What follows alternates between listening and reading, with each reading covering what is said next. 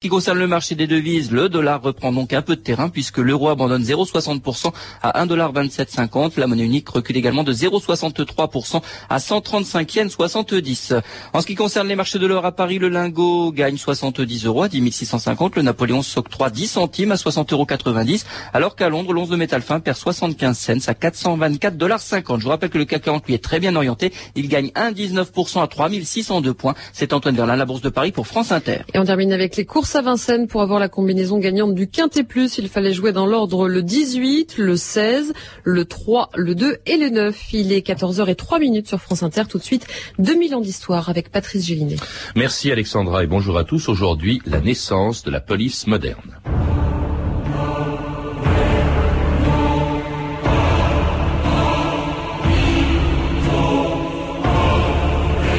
Il n'est point de gouvernement qui puisse maintenir les droits des citoyens sans une police sévère. Saint-Just.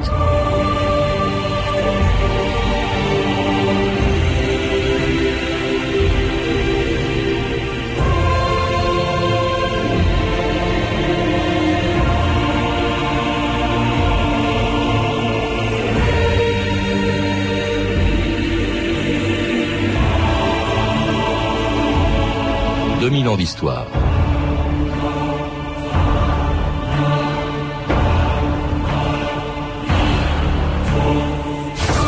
Présente dans toutes les sociétés humaines, la police est une des plus vieilles institutions du monde, une des plus critiquées aussi. S'il n'y a point de nation qui ne connaisse l'utilité de la police, disait Fouché, il n'y en a pas non plus qui lui accorde de l'estime. Ancien ministre de la police, Fouché, qui fut pendant la Révolution et l'Empire, un des hommes les plus détestés de France, savait de quoi il parlait.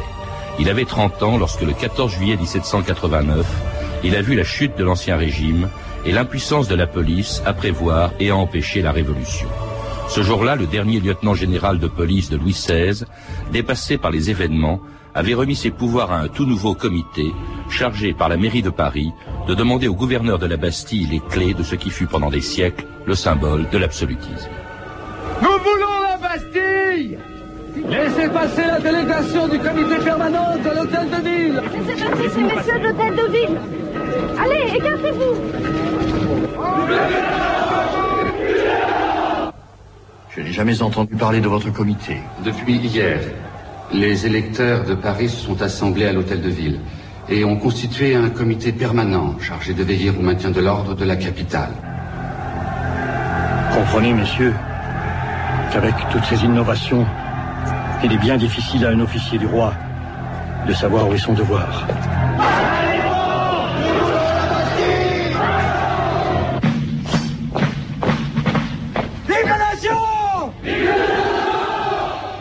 Sire, les Parisiens ont pris la Bastille.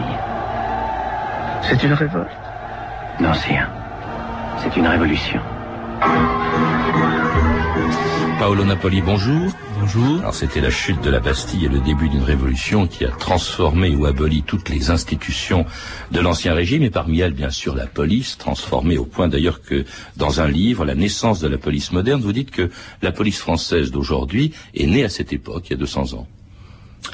Oui, on peut dire ça euh, dans la mesure où on entend que euh, c'est à cette époque-là que se pose une question cruciale. Euh, comment euh, réduire les pouvoirs de la police à l'intérieur des limites de la loi. C'est à ce moment-là qu'on peut parler effectivement de modernisation de la police, dans la mesure où l'arbitraire a été, euh, par contre, la, avait été la catégorie fondatrice de la police d'Ancien Régime. Donc c'était un pouvoir qui n'avait pas prévu une limite objective à son envergure. C'était quoi justement la police avant 1789, Paul Napoli? Bah, euh, Disons qu'on peut dire que la police euh, d'Ancien Régime, c'était la police qui embrassait l'administration telle qu'on l'entend aujourd'hui. Mm. C'est-à-dire, euh, c'était euh, une, une, institution qui s'occupait de euh, bien-être moral et physique de la population entière. Mm. Ah oui, il y avait toutes les activités, c'était une police à tout faire. Hein. Il y avait euh, bien sûr le maintien de l'ordre, il y avait la voirie, les subsistances, les incendies, la surveillance des prisons, la Bastille notamment. Il y avait la Bastille, évidemment, et il y avait la, la, la surveillance sur les mendiants, donc tout sur les marginaux. Euh, il y avait euh, la, la, les contrôles sur les commerces Et donc ça, c'était un rouage fondamental de la police d'Ancien Régime. Donc les contrôles sur l'activité économique, il y avait les contrôles sur les corporations. Donc il y avait tout ce qu'un euh, pouvoir public peut déployer pour euh, gouverner une population et un territoire. Alors ce qu'on lui reproche, c'est pas ses activités, en fait, c'est le fait qu'elle est entre les mains du roi. C'est ça que vous voulez dire quand vous dites euh, absolutisme. Absolutisme dans la mesure où les, il n'y avait pas euh, une transparence des procédures qui permettait de détecter la démarche de l'action policière. L'action policière était toujours entourée dans les mystères, comme le disait Fontenelle, qui disait la police doit être partout et nulle part, tout en alimentant ce imaginaire dans la police de, de, de lieutenant le, euh, Oui, c'était un lieutenant général de police Voilà. qui, qui était chargé de cette police. Ça, effectivement, c'est la création, c'est le moment, la consécration de la police classique, si on peut dire, avant de la police moderne. C'est en 1667 qui est instituée cette, euh, cette euh, figure. Louis XIV. Sous Louis XIV. Et, et d'abord pensé par, hum, pour Paris, et après, euh, ça allait être étendu à tout le royaume, parce qu'on se rend compte que pour l'ordre public, il ne suffit pas ex- l'exercice de la justice. Il faut un pouvoir réglementaire supplémentaire. En tout cas, cette police d'ancien régime n'était pas très populaire. La revue de texte, Stéphanie Duncan. Oui, la police, à la veille de la Révolution, a mauvaise presse. D'abord, les arrestations euh, par lettre de cachet sont de plus en plus vécues comme arbitraires. Sur simple dénonciation, en effet, sans jugement, une personne peut être envoyée en prison. Un exemple de lettre de cachet adressée au gouverneur de la Bastille. Je vous envoie le dénommé F. C'est un très mauvais sujet. Vous le garderez huit jours. Signé Sartine, le lieutenant de police. hein. C'était l'équivalent du, du préfet de police. Alors ce Sartine a très mauvaise réputation. Son nom, rapporte un chroniqueur, son nom est synonyme de grand inquisiteur. Et si la police lui doit des améliorations, ce n'est pas sans de grandes injustices et de dures persécutions vis-à-vis des classes inférieures de la société. Alors les incarcérations peuvent être beaucoup plus longues que huit jours, comme celle par exemple de Jean de Latude, embastillé pour avoir été insolent envers la Pompadour. Il passera plus de 26 ans en prison. N'ayant connu aucun juge, dit-il, je ne suis ici que sur l'ordre de Madame de Pompadour, qui a juré que sa vengeance serait éternelle. Alors du temps de la Pompadour, le lieutenant de police s'appelle Berrier. En lui aussi a beaucoup fait pour l'image d'une police corrompue, vouée avant tout aux besoins personnels des grands de la cour. En Berrier, par exemple, est chargé, hein, c'est incroyable quand on voit, ça, il est chargé par la Pompadour de rabattre des jeunes filles pour le parc aux cerfs. Le parc aux cerfs, c'était le bordel personnel du roi. En Berrier reçoit par exemple un jour cette offre d'un père de famille. Serait-ce trop espérer, monseigneur, de votre bonté, que de solliciter pour ma fille, âgée de 15 ans, l'entrée dans la bienheureuse maison où l'on forme celles de son sexe qui sont réservées à l'ardent amour de notre bon roi Alors, Au bas de cette lettre, Berrier, visiblement intéressé, a noté « avoir ». Alors à Berrier, on doit aussi le système des moutons. Les moutons, c'était les indiques, en fait. hein. Il y en avait plus de Ça, 10 ça n'a 000. pas changé après la Révolution. Voilà, a les, les espions. Alors les espions qui à l'époque c'est beaucoup plus amusant se cachent sous des déguisements invraisemblables. Le mouton est dans la même journée chevalier de Saint-Louis, gar- garçon perruquier, prieur tonsuré et marmiton, raconte le chroniqueur Sébastien Mercier. Il est tout yeux et tout oreille, il est partout, dans les régiments, les abbayes, les couvents, les hôpitaux. Il interprète jusqu'à votre silence, il sait ce que vous pensez. Et Sébastien Mercier ajoute, c'est de cet épouvantable lit que naît l'ordre public. Alors la méfiance à l'égard de la police est telle que le peuple de Paris en vient en 1750 à l'accuser d'organiser même des enlèvements d'enfants. Depuis huit jours, écrit le chroniqueur Barbier, depuis huit jours, on dit que dans Paris, des exempts de police déguisés rôdent dans différents quartiers, enlèvent sur ordre des enfants et les mettent dans des carrosses, sans doute pour les envoyer travailler en Amérique. L'émeute populaire est devenue générale. Et l'émeute viendra 39 ans plus tard, en 1789, euh, Paolo Napoli. Bon, ça, ça, c'est vraiment un portrait de la police qui est détestable. D'ailleurs, on en, on en parle beaucoup à la veille de la Révolution. Tous les Français qui écrivent des cahiers de doléances parlent d'une réforme nécessaire de la police. Ça les préoccupe beaucoup, ça, à la veille de la Révolution. Euh, absolument. Les problèmes de la police, c'est à l'ordre du jour de plusieurs, cahiers de doléances euh, des, des États euh, euh, lors de- des États généraux du mai 1789.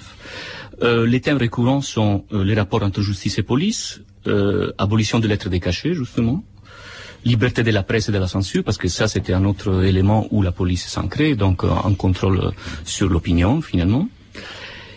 Et euh, une autre exigence manifestée par, euh, par les, surtout par les tiers, euh, par les tiers États, c'était celle de municipaliser la police. Donc, éviter que la police devienne un instrument du- de euh, vouer un panoptisme général de l'État.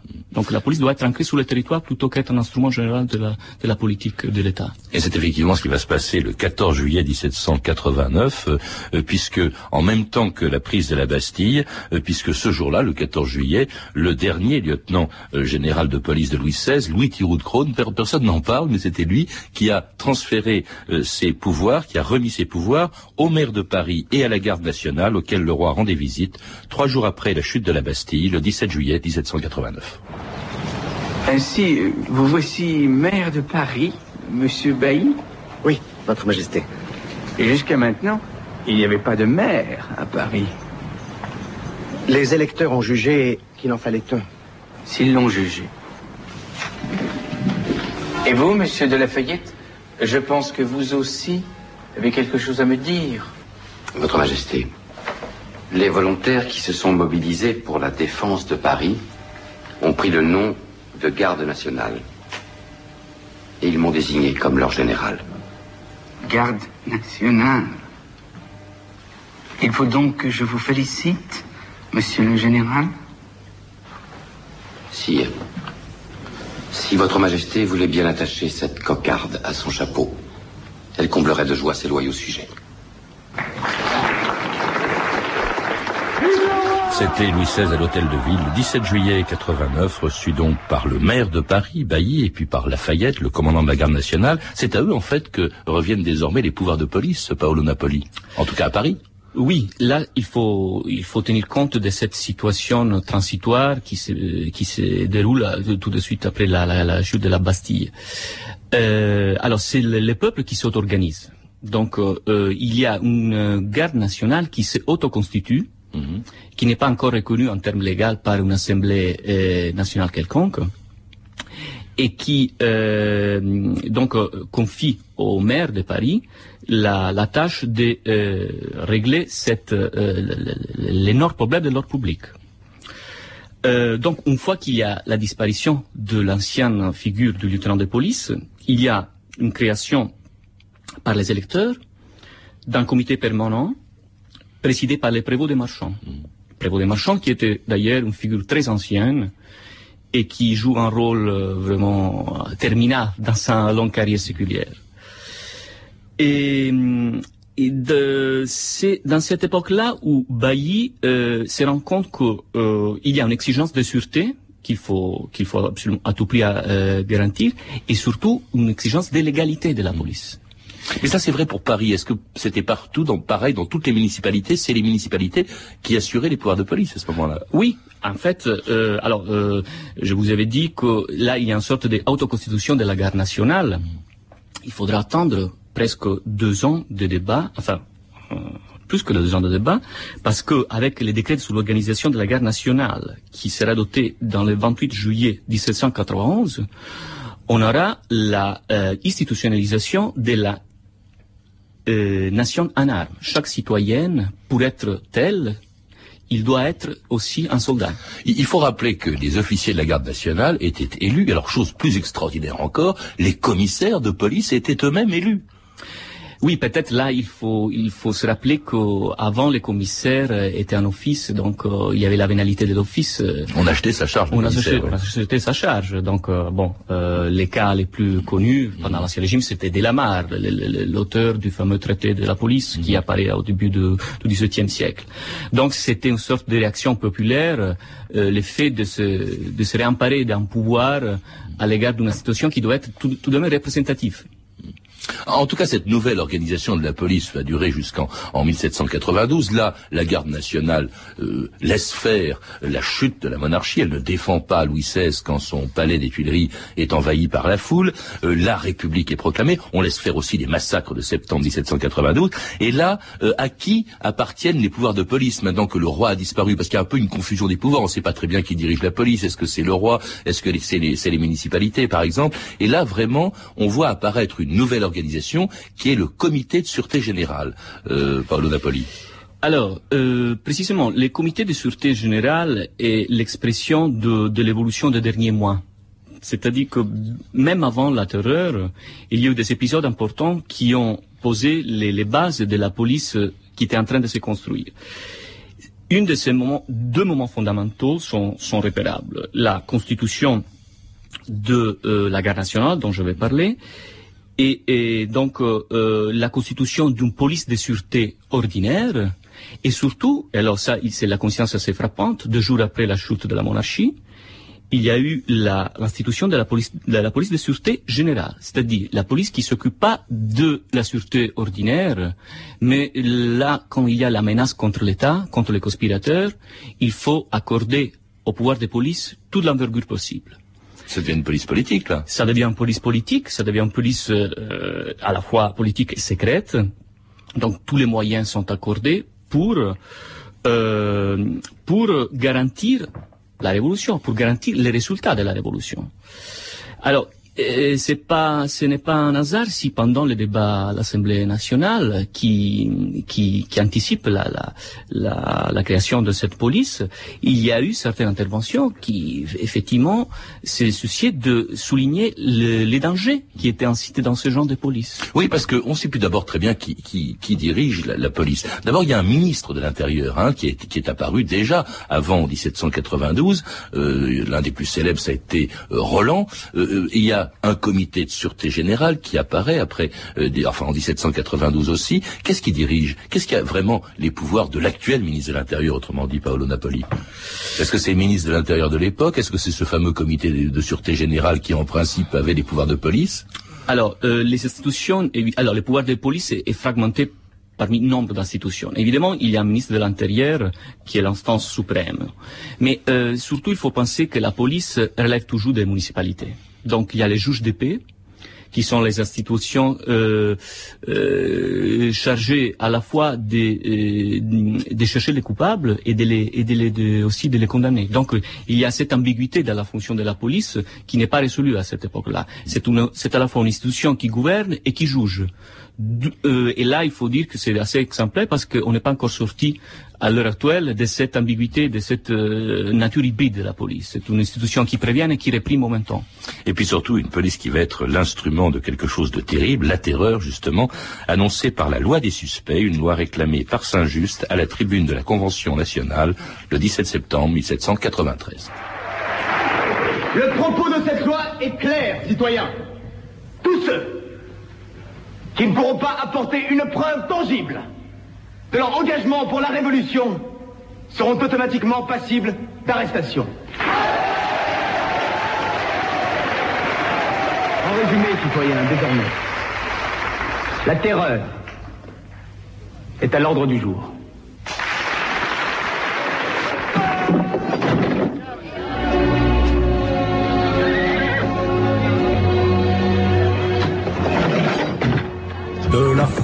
On a chassé la noble vermine. On a tout rasé, cassé et mis en ruine. Mais de noble, on a gardé de mourir le coup tranché par la guillotine gay, par la guillotine. Vous êtes sur France Inter, 2000 ans d'histoire. Aujourd'hui, la naissance de la police moderne. Et c'était la guillotine permanente chantée par Marc Augeret, euh, évoquant une époque terrible. Euh, Paolo Napoli, c'est celle où véritablement la police devient l'instrument de la terreur à une époque où, euh, comme le disait le procureur euh, de l'époque, enfin le, le- le patron du tribunal révolutionnaire, têtes tombaient comme des tuiles. Ça, c'était c'est un début terrible pour cette nouvelle police. Oui, à cette époque-là, euh, faire la politique coïncidait avec l'exercice même de la police. Il y avait une coïncidence frappante de, entre ces deux notions. La politique et la justice, d'ailleurs, parce qu'on distingue pas bien les deux. Finalement, la justice était réduite à l'exercice de la police. La justice exige trop de procédures pour que le procès révolutionnaire soit accompli. Il faut des, des procédures beaucoup plus expéditives, moins formalisées que celles de la justice. Et c'est la loi du 27 germinal en 2, donc du 16 avril 1794, qui consacre la police jacobine, la police de la terreur, autour de deux impératifs. Comme dit euh, toujours Saint-Just lors de, de l'intervention de la Convention de 15 avril 1794, purger la patrie de ses ennemis. J'insiste sur l'effet de purger, qui appartient vraiment à la rationalité propre de la police de, de l'époque ancienne, et former une conscience publique. Les deux missions qui sont propres à la police. Hmm. Et, cette terreur va se retourner d'ailleurs contre Saint-Just que vous avez cité, contre Robespierre, puisque ils vont être, ils vont eux-mêmes en être les victimes, ils vont être guillotinés en 94. Et alors là, euh, on, pour la pour la troisième fois, mais sans doute pour la dernière, parce que depuis il n'y a pas eu énormément de changements, on change encore euh, l'organisation de la police. Par exemple, on supprime l'élection des commissaires. Ils sont nommés, je crois, par les municipalités. À ce moment-là, la garde nationale va disparaître pendant un temps. Et là, vraiment, on voit apparaître une police qui ressemble un petit peu à celle que nous nous avons aujourd'hui, euh, Paolo Napoli. Oui, euh, disons que euh, l'événement majeur dans la phase qui, suit à Thermidor, donc à, la, après la terreur, c'est sans doute la réorganisation d'une police sur la base nationale. On, on comprend que surtout de la part du directeur exécutif, qu'il faut un instrument de vigilance totale. Alors, euh, c'est un moment très intéressant, et ça pourrait être vraiment un morceau d'histoire intellectuelle française, celui de se concentrer sur ce moment-là du débat dans les corps législatifs, donc les conseils des anciens et les conseils des 500, euh, lorsqu'il s'agit de discuter cette proposition du directoire, euh, exécutif qui a été faite en 1795 mmh. et finalement euh, qui sera adoptée en 1780, le 2 janvier 1796, mmh. c'est-à-dire la constitution d'un ministère de la, de la, police générale. Ce que veut dire que on consacre la police comme un organe institutionnel, constitutionnel même, ce qui est effectivement euh, un danger dont le fruit, euh, on pourra le constater avec Fouché. Oui, parce que ce ministère de la police générale va avoir huit titulaires, donc avant justement euh, d'être attribué avant la nomination de Fouché, le 20 juillet 1799, Fouché, pour lequel la police n'était pas seulement l'instrument du pouvoir, elle était le pouvoir. Le vrai pouvoir sera aux subalternes, aux espions, aux délateurs. Personne ne saura jamais s'il est en règle, car la règle sera équivoque. Équivoque, mais redoutable. C'est ainsi que je veux la police. Indéfinie, protéiforme, invisible et toute puissante. Elle sera dans chaque conscience. Alors là, monsieur, ce sera l'ordre.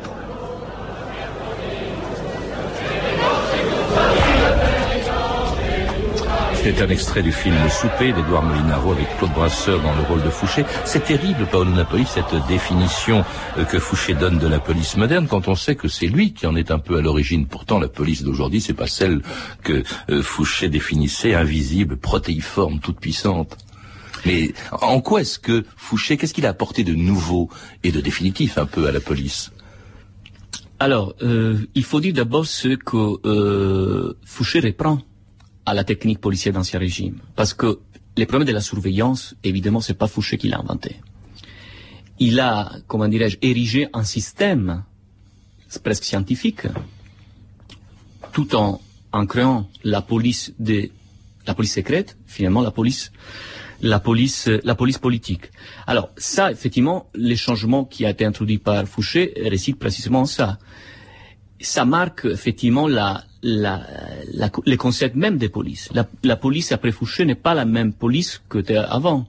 C'est pas la police bienveillante de l'administration munificente, celle qui prend en charge les besoins de la communauté. Mm. C'est plutôt, c'est réduit à être la police de l'inspection et du suspect. Du suspect érigé en système. Donc il y a une circulation de techniques qui trouve son point de cohérence dans cette euh, formidable euh, machine qui a été mise en place par, euh, par, Fouché. D'où toutes les résistances de ces gens pendant la création du ministère de la Police générale qui craignaient précisément ça. Si on attribue à la police, c'est-à-dire en force matérielle, cette autonomie, cette capacité d'autodétermination, on aura créé un instrument acéphale capable de tuer toute la liberté. Mais justement, c'est pas le cas de la police d'aujourd'hui. Euh, Paolo Napali, en quoi Fouché, pourquoi Fouché Est-ce que c'est d'ailleurs c'est pas c'est pas faux d'une certaine manière euh, Pourquoi dit-on que Fouché est le fondateur de la police moderne? C'est pas la police d'aujourd'hui, celle que définit Fouché. disons que la connotation actuelle de la police, sa représentation et sa pratique d'ailleurs, correspond essentiellement à cette fonction de vigilance, d'inspection, de prévention qui qu'on retrouve dans la, dans la police de Fouché. Fouché a, a quand même introduit une coupure par rapport à la police strictement administrative Ah oui, telle qu'on l'avait conçue avant. Donc effectivement, police, euh, la police de Fouché, c'est pas la police de Delamare. C'est la police qui garde qui regarde vers l'avenir et qui c'est pas celle de Sarkozy non plus, ça que je voulais c'est pas, c'est pas celle de Sarkozy non plus, mais Sarkozy euh, est en même temps un héritier de certaines techniques propres à la police, à la police euh, de, de Fouché. C'est-à-dire que la, la différence, c'est dans la question de la limite. Qu'est-ce que, oui, parce que c'est un mot, que vous employez constamment dans votre livre, Paolo Napoli, euh, la, la mesure. Hein. Euh, vous, vous- D'ailleurs, votre livre commence par une citation de Marx la police n'a pas de mesure de soi. Ça veut dire quoi? Ça veut dire que euh, elle n'a pas, elle ne se donne pas de limite? Oui. Et d'ailleurs, il faut, il faut lire cette affirmation par rapport à ce que, par contre, est la loi. La loi est un critère d'ordre préétabli qui essaye de créer un ordre selon son propre modèle de prescription. Donc c'est la, réalité qui doit s'accorder à l'ordre de la loi. Alors que la fonction de la police est exactement dans, dans la direction contraire. C'est toujours d'ess- d'essayer d'accorder l'autorité aux émergences de la réalité. D'où l'impossibilité de la prédéterminer selon des paramètres fixes comme ceux de la loi. Euh, la légalisation du pouvoir de police, c'est évidemment quelque chose euh, euh, auquel, auquel aucun État de droit peut renoncer. Mais il faut se rendre compte aussi de cette euh, particularité propre au pouvoir de police. Merci en tout cas, Paolo Napoli nous avoir rappelé les origines de notre police moderne pendant la, la Révolution française, euh, que l'on retrouve aussi dans votre livre, La naissance de la police moderne, publié aux éditions de la Découverte. C'est pas un livre à proprement parler, c'est pas à proprement parler une histoire de l'institution policière, mais une réflexion comme celle que vous venez de développer à notre micro sur les pouvoirs de la police. Euh, à lire également une histoire de la police d'Arrête Le Bigre, publié chez Gallimard Découverte. Vous avez pu entendre un extrait du film Le Souper d'Edouard Molinaro et euh, également des extraits du film La Révolution française de Richard Effron et Robert Enrico. Vous pouvez retrouver tous ces renseignements en contactant le service des relations avec les auditeurs au 0892 68 10 33, 34 centimes d'euros la minute ou consulter le site de notre émission sur franceinter.fr.